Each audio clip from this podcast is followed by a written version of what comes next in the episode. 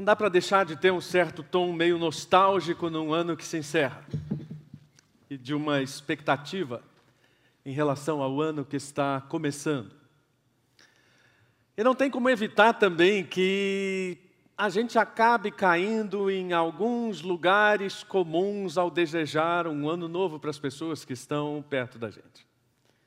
Feliz ano novo, muito dinheiro no bolso, saúde para dar e vender, aquelas coisas que tão originais, tão originais que você já não sabe nem mais por que repete. Olha, eu não quero bancar o espiritual, mas se há um conselho absolutamente adequado para nós neste momento é o de que Deus é confiável.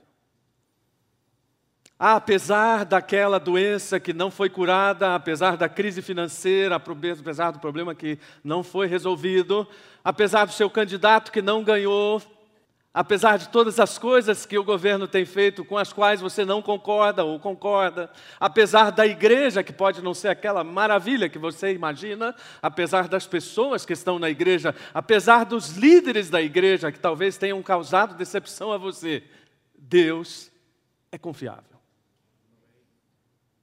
E esse é certamente o melhor jeito de terminar um ano e de começar um outro. Eu sei que todos nós temos uma certa inclinação também para fazer um balanço de vida.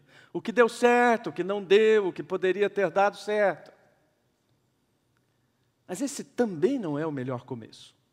Nós precisamos começar olhando pela palavra e entendendo que as nossas expectativas sempre serão frustradas se elas não estiverem baseadas nessa verdade da palavra. Nessa semana eu ouvia um analista econômico no rádio fazendo uma análise de 2019. E ele dizia o seguinte: olha, não precisa ser nem economista para dizer isso. Nem tudo que foi prometido foi cumprido. Poxa, a gente percebeu isso, né? E aí ele disse outra coisa também, que na verdade é uma obviedade. Bom, o governo não tinha condições de cumprir tudo o que prometeu. Bom, isso a gente também sabe. Na verdade, esse é um grande problema que nós temos.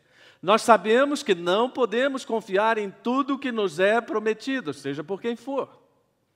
E também sabemos que não podemos cumprir tudo que prometemos. Então, se nós sabemos disso, o melhor é olhar para a palavra de Deus, especialmente na sequência que nós estamos fazendo em Hebreus capítulo 6, versículos 13 até 20, que dizem: Considerem a promessa de Deus a Abraão. Uma vez que não havia ninguém superior por quem jurar, Deus jurou por si mesmo. Disse ele: Certamente o abençoarei e multiplicarei grandemente seus descendentes. Então Abraão esperou com paciência e recebeu o que lhe fora prometido. Quando a pessoa faz um juramento e invoca alguém maior que ela, e sem dúvida, o juramento implica uma obrigação. Deus também se comprometeu por meio de um juramento para que os herdeiros da promessa tivessem plena convicção de que ele jamais mudaria de ideia. A promessa e o juramento não podem ser mudados, pois é impossível que Deus minta. Portanto, agora nós vamos ler juntos. Nós que nele nos refugiamos Estamos firmemente seguros ao nos apegarmos à esperança posta diante de nós. Essa esperança é uma âncora firme e confiável para a nossa alma. Ela nos conduz até o outro lado da cortina, para o santuário interior. Jesus já entrou ali por nós. Ele se tornou nosso eterno sumo sacerdote, segundo a ordem de Melquisedeque. Dizendo em outras palavras, Deus é plenamente confiável, porque o seu caráter imutável o credencia para tal. E Abraão é o exemplo utilizado agora nesse texto de alguém que suportou provações, esperou com paciência, crendo naquilo que lhe fora prometido. Em outras palavras também, o que temos de melhor para hoje em relação ao próximo ano é que a esperança de uma vida plena ou de um futuro melhor só pode ser devidamente baseada na certeza do que Deus tem prometido salvação em Cristo. Essa é a razão de nos reunirmos aqui, essa é a razão de sermos igreja, proclamar essa verdade, essa é a razão da renovação da nossa esperança. E é isso que o autor de Hebreus está fazendo, especialmente quando lembramos que, no versículo 12, que nós consideramos há alguns domingos atrás, ele está dizendo: cuidado para que vocês não se tornem indolentes, preguiçosos em relação à palavra, ou que vocês sejam displicentes e desanimem. E ele passa então a apresentar mais alguns argumentos a respeito da idoneidade de Deus e de como Deus merece que confiemos nele. E toma, por exemplo, uma pessoa paradigmática, certamente. Ninguém melhor do que Abraão. Ninguém expressa melhor no Antigo Testamento o conceito de alguém que esperou no Senhor. O apóstolo Paulo testemunha disso quando ele diz: mesmo quando não havia motivo para ter esperança, Abraão a manteve. É aqui que eu quero colocar o foco neste momento. Mesmo quando não havia motivo para ter esperança, Abraão a manter. É interessante pensar que essa promessa que o autor de Hebreus está lembrando é aquela que foi dada no momento em que Abraão oferece seu filho Isaque em sacrifício a Deus. E, e, nós não temos realmente nenhuma ideia de como isso é importante, a não ser quando passamos por alguma situação em que temos de abrir mão de algo tão relevante quanto um filho. Mas nós também não temos ideia de como aquele evento familiar, pessoal na vida de Abraão, ele é emblemático para toda a compreensão daquilo que Deus vem fazendo ao longo da história daquele plano que ele colocou sobre essa promessa, um plano que é nada mais, nada menos do que Deus agindo continuamente por meio de sua pessoa.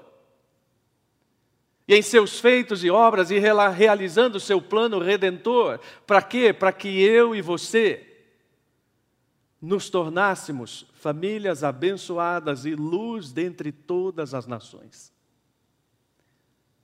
Aquilo que Deus está fazendo na minha vida e na sua vida só pode ser entendido do macro para o micro. Toda vez que nós queremos conhecer um lugar que para nós é desconhecido, nós começamos da visão ampla para a restrita. Nós temos hoje recursos maravilhosos de informática que, que nos permitem ampliar e diminuir os mapas a tamanhos inimagináveis. Então nós ampliamos o mapa e enxergamos esse plano maravilhoso de Deus e reduzimos esse mapa até a nossa vida e vemos que na verdade o que Deus espera é a mesma obediência de Abraão. Lá no livro de Gênesis, Deus está dizendo a ele: Uma vez que você me obedeceu e não me negou nem mesmo seu filho, seu único filho, juro pelo meu nome que certamente o abençoarei. A exortação da palavra nesta manhã, ela é primeiramente a perseverança. Não apenas o apóstolo Paulo, mas todos os outros autores do Novo Testamento fizeram apelos nesse sentido. Esperando que nós estejamos qualificados para receber aquilo que Deus tem nos dar e conclamados pelo autor de Hebreus a esperar. Paulo, falando aos Colossenses, diz: Oro para que vocês sejam fortalecidos, a fim de que tenham toda a perseverança e paciência que necessitam. O próprio autor de Hebreus, falando mais à frente do texto que nós estamos analisando, diz: Portanto, uma vez que estamos rodeados de tão grande multidão de testemunhas, livremos-nos de todo o peso que nos torna vagarosos e do pecado que nos atrapalha, e corramos com perseverança a corrida que foi posta diante de nós. Mantenhamos o olhar firme em Jesus, o líder e aperfeiçoador da nossa fé. Ou seja, em outras palavras, aquilo que vem sendo pregado desde o primeiro versículo de Hebreus: não desista. Persevere na sua confiança em Deus, persevere na provisão de Deus de salvação, persevere nos cuidados que Deus tem demonstrado para com a sua vida. Porque nós temos bastante gente à nossa volta, no passado, num passado não tão remoto, no presente, que nos servem de exemplo. Creio que a maioria das pessoas aqui conhece a história de William Wilberforce aquele jovem inglês que lutou com todas as suas forças para a abolição da escravatura na Inglaterra. E depois de dez anos lutando com aquilo, tendo sofrido uma derrota enorme no parlamento, William estava triste. E ele se recolheu ao seu quarto, tomou a sua Bíblia, abriu a Bíblia e caiu um papelzinho da Bíblia. Ele pegou do chão o papelzinho, era um bilhete que John Wesley havia lhe escrito. E naquele bilhete, John Wesley dizia: a menos que o poder divino o tenha levantado, não vejo como você possa passar por seu glorioso empreendimento, se opondo àquela prática abominável da escravidão, a menos que Deus tenha criado você para isso. Você estará desgastado pela oposição de homens e demônios, mas se Deus é por você, quem pode ser contra você? Todos eles juntos são mais fortes que Deus? Não se canse de fazer o bem. Continue em nome de Deus. Um bilhetinho que cai de uma Bíblia, escrito por um homem, inspirado por Deus, causa um renovo no coração de William Wilberforce. E ele resolve prosseguir, e o resultado você já sabe. O problema da nossa cultura de micro-ondas, sabe qual é a nossa cultura de micro-ondas? É aquela que eu já falei, em que você programa um negócio para esquentar por 30 segundos e tem a pachorra de desligar 5 segundos antes. É o cúmulo da impaciência.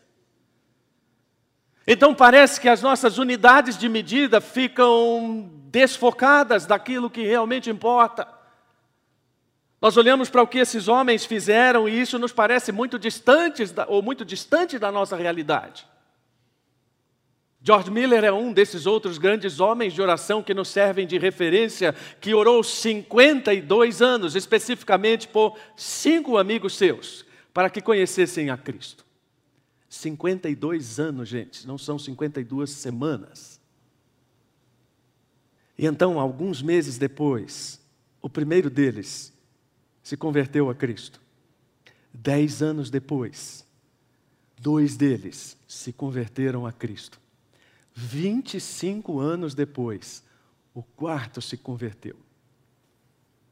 52 anos depois, após o culto de sepultamento de John Wesley, o quinto se converteu.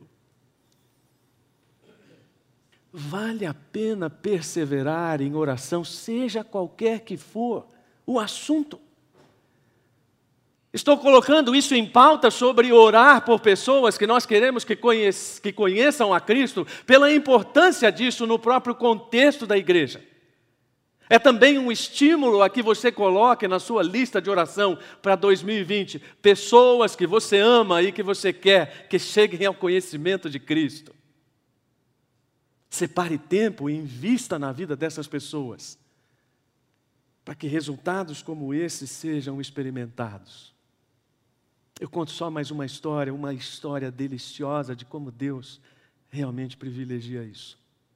Nós sabemos como os americanos valorizam os seus soldados, e verdadeira reverência por todos eles. E após o término da Segunda Guerra, um soldado havia dado baixa e estava na estrada aguardando uma carona para voltar para casa. Ele sabia que as chances de conseguir a carona eram bem poucas. Lugar ermo, mas ele ia andando e quando passava um carro, dava um sinal, e então ele avista no horizonte um carro muito, muito, muito chique. E ele dá a mão, mas pensa: esse carro jamais vai parar. Mas o carro para. E ele entra até meio sem graça, percebendo que o motorista era um homem de posses. Se senta ali meio desajeitado, agradece a carona e começa a conversar. Mas aquele jovem soldado era crente e durante a conversa, o Espírito Santo começa a pulsar no coração dele. Fale de Cristo para esse homem. E você sabe como é, né? Você e eu somos iguais àquele soldado. O Espírito Santo diz, fala, a gente diz, não, Senhor, mas peraí, né? não é bem assim, não posso sair falando. E aquele soldado vai protelando, protelando, e o Espírito dizendo, fale de Cristo para esse homem. E quando ele viu que estava chegando já ao lugar dele descer, ele não mais pôde se conter e disse àquele homem: Eu preciso lhe dizer uma coisa muito importante.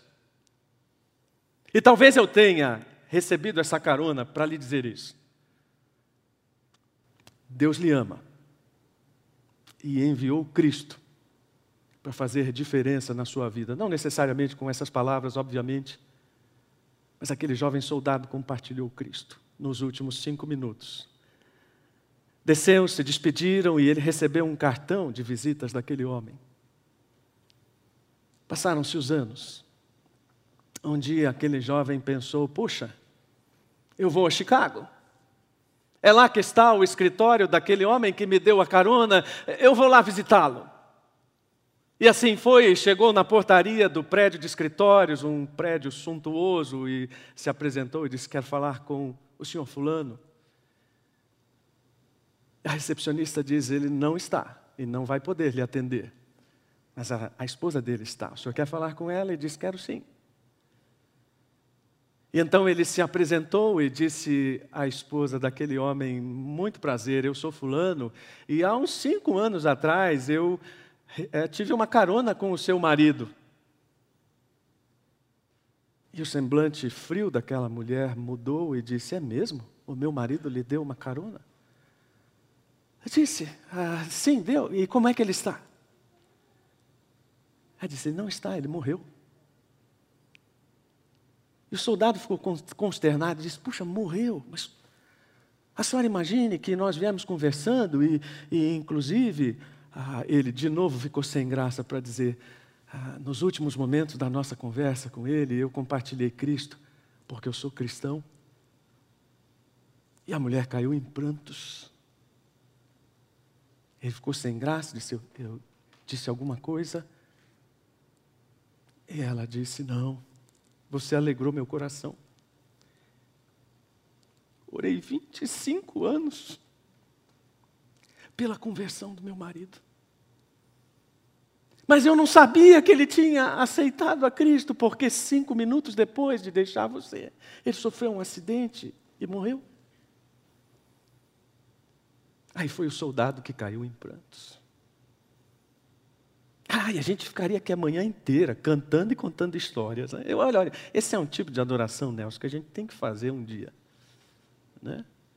Cantos e contos, eu já vi isso, não é original não, já copiei de alguém. Cantos e contos, né? Você canta, conta uma história dessa, canta de novo, conta uma história dessa, histórias da graça, histórias de perseverança. Histórias que, de gente que tem em mente que Deus realmente é idôneo para prometer e é o caráter imutável dele que está em jogo. Uma imutabilidade que é perceptível sob vários aspectos: vida, caráter, verdade, caminhos, propósitos e o próprio Cristo. Muitas pessoas estão clamando hoje por revelações pessoais de Deus, quando na verdade a grande revelação está posta. O Filho, que demonstra o caráter do Pai, que demonstra a firmeza do juramento de um Deus que desde o começo vem jurando pelo seu nome, uma espécie de carimbo na promessa. Quando nós queremos dar validade a um documento, nós vamos ao cartório e, através de alguns procedimentos burocráticos, emprestamos aquele documento fé pública, uma expressão jurídica para dizer tem validade perante todos. É mais ou menos o que Deus faz aqui, emprestando a sua promessa a validade do seu nome e repetindo enfaticamente de uma forma que nós não podemos ver em português. Mas apenas na língua original, multiplicando, multiplicarei.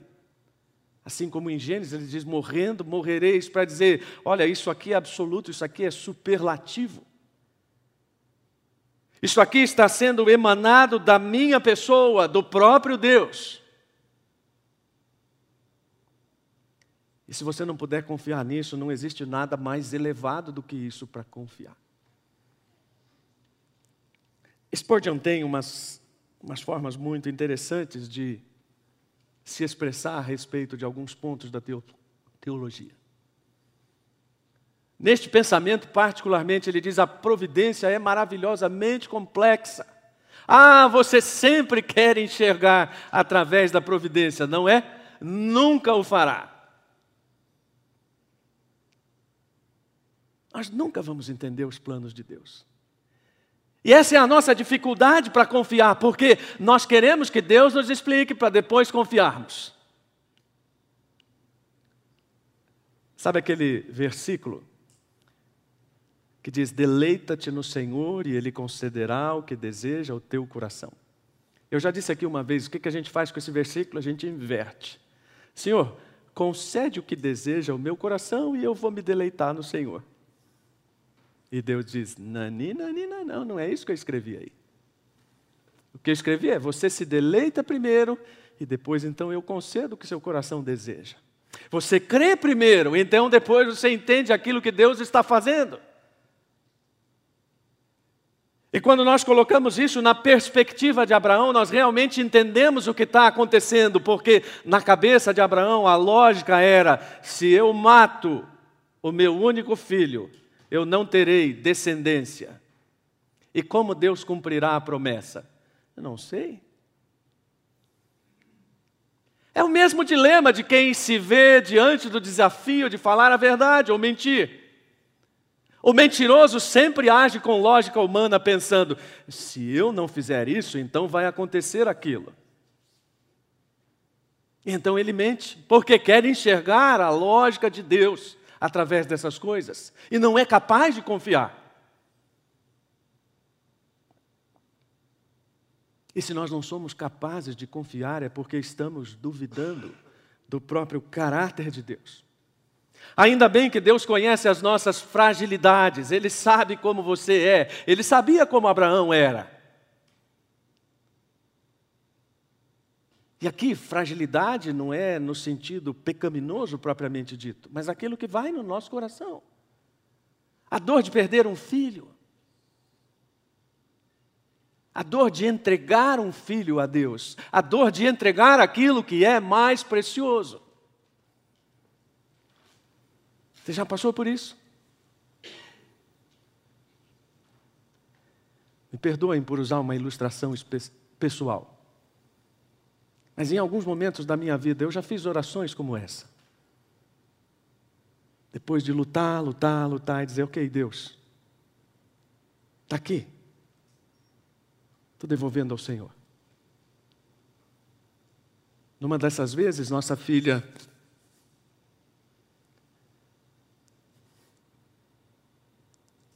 estava no quinto ano da faculdade e ela contraiu uma bactéria muito forte. O estado dela se agravou em dias, dois, três dias. Aquilo nos causou grande aflição. Então entendi um pouquinho do que Abraão passa, porque um dia saí do quarto. No corredor e disse: Senhor, ela é tua. Se o Senhor quiser levá-la. Quando conheci o Rodemar, compartilhamos um pouquinho, né? O que é essa dor de perder um filho? Já tínhamos perdido um, uma filha. Deus entende essa nossa fragilidade. Deus entende o nosso apego àquilo que ah, nos causa sofrimento, os nossos dramas íntimos, as nossas esperas. Ele conhece tudo isso. Mais do que isso, Ele sabe do tempo necessário em que as coisas estão sendo trabalhadas no nosso coração. Há uma coisa que você podia fazer é colocar uma placa no seu coração, em obras. Por quê? Porque nós somos um canteiro de obras constante do Espírito Santo. Quando eu olho para trás na minha vida, eu vejo muitas coisas que Deus não me atendeu em oração e eu digo, graças a Deus coisas pelas quais eu sofri, mas eu vi que Deus estava trabalhando no meu coração. E como é difícil lidar com isso, mas até isso, Deus nos conforta dizendo: é o Espírito que nos capacita a ter paciência. É Ele que é o consolador, o confortador, o reanimador. O objetivo aqui não é sermos novos Abraões. É simplesmente estarmos capacitados a obedecer. No versículo 16 e 17, Deus passa a falar sobre o contexto em que ele faz o seu juramento. E há uma coisa muito interessante: todos nós precisamos de estabilidade nos nossos relacionamentos. Isso se faz com documentos e procedimentos, juramentos e outras coisas, e a prática é, em algum momento, alguém tem que confiar. Não sei se já compartilhei isso com você, mas eu aprendi isso com um contador não crente. O primeiro grande negócio que eu fui fazer na vida e era muito dinheiro, não porque fosse muito dinheiro, era muito dinheiro para mim. E então eu dizia para o contador, estava lá para assinar o contrato, e eu dizia para o contador, mas se eu pagar e ele não assinar? Aí o contador dizia, ele deve estar pensando a mesma coisa, e se eu assinar e ele não pagar? E aí aquele contador me disse uma lição que até hoje está na minha cabeça: em algum momento alguém tem que confiar. Em algum momento alguém tem que confiar. Em algum momento eu preciso aprender a confiar em Deus. E dar um passo baseado apenas no seu caráter e no seu juramento, e não é que isso seja pouco, não. Mas é uma verdade baseada na palavra, porque a expressão tem o sentido de satisfazer essa necessidade de segurança.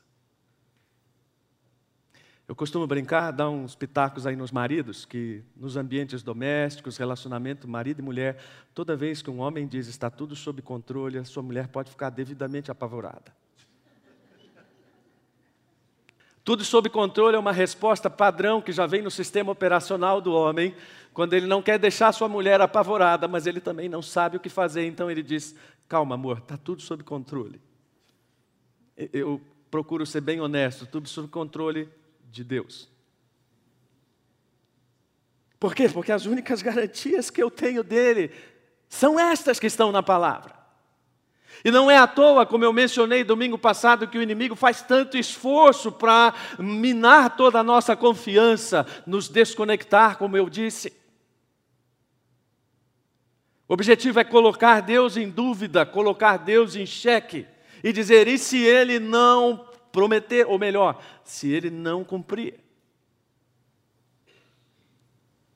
Uma pergunta que a feiticeira branca faz lá nas crônicas de Nárnia: Quem me garante que a promessa será cumprida?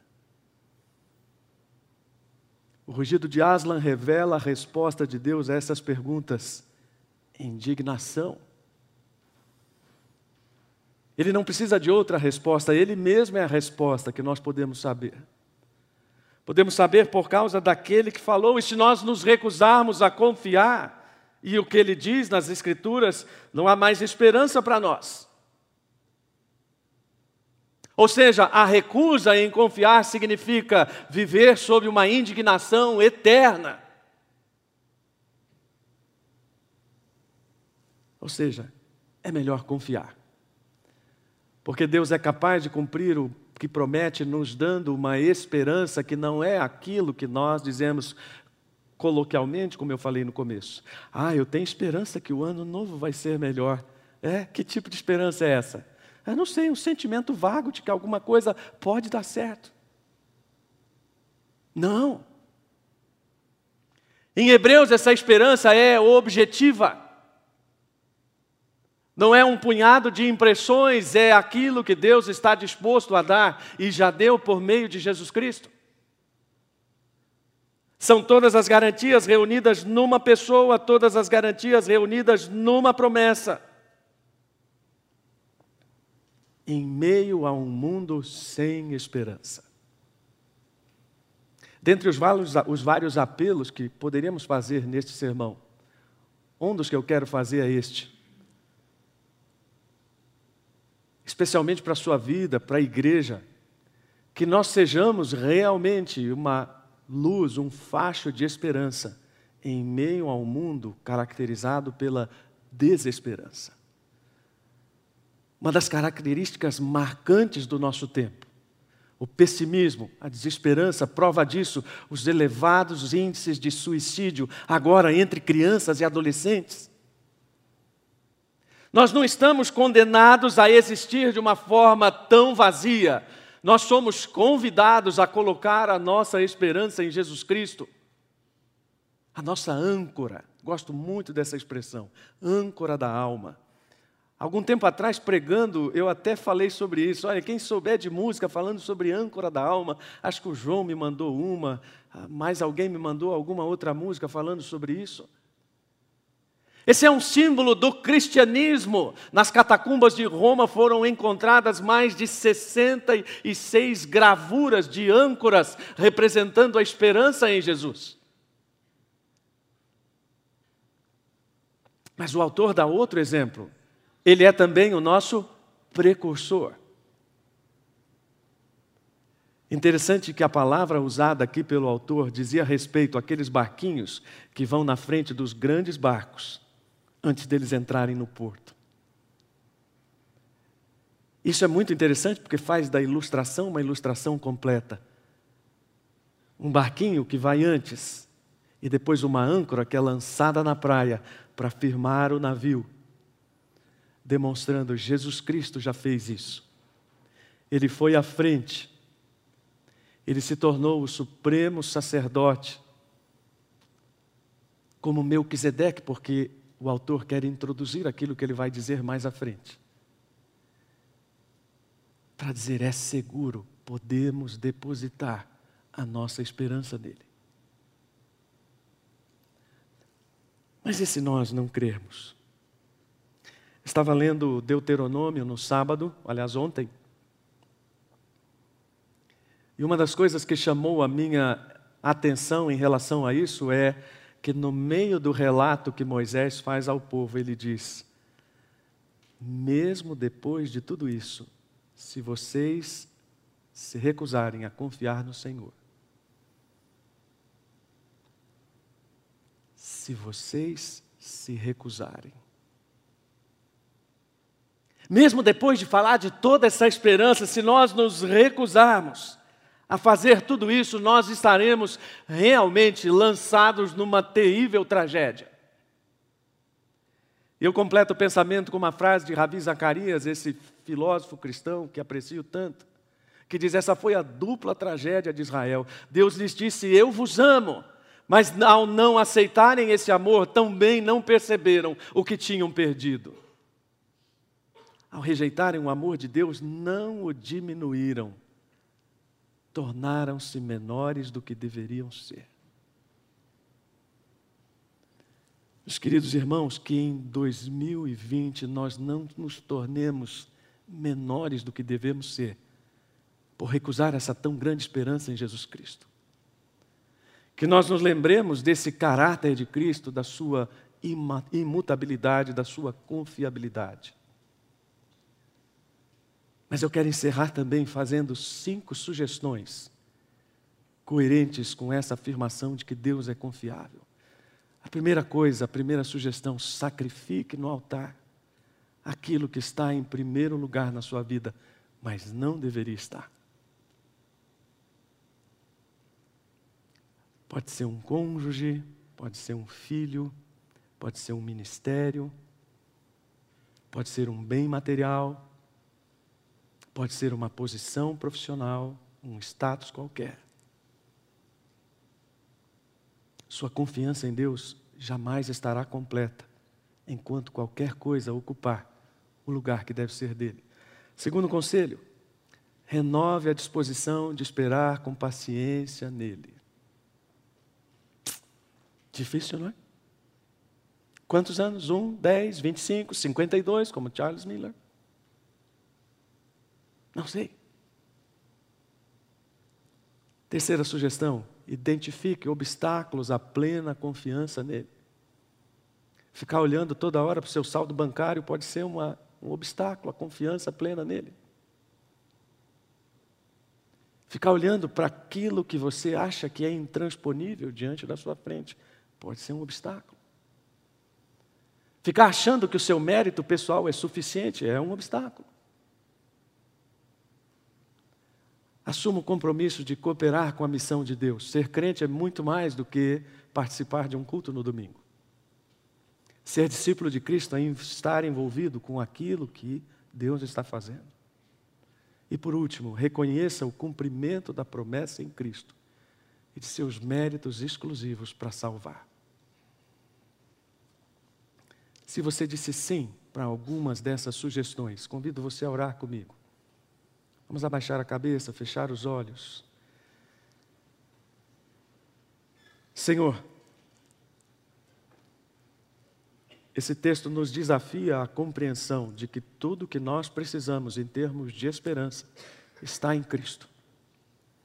Também desafia a nossa compreensão de que tudo que nós precisamos de garantia a respeito dessa promessa está no Senhor. Portanto, nos ajuda a terminarmos este ano e começarmos 2020 tendo em mente que o Senhor é confiável e perdoa-nos, ó Pai, pela nossa incredulidade. Perdoa-nos pela nossa renitência em recusar a tua palavra e tantas vezes sofrermos por isso. Quanto conforto nós perdemos por não crermos que o Senhor é confiável. Nós não queremos propriamente um ano de vitórias no sentido humano, nós queremos um ano de plena confiança no Senhor.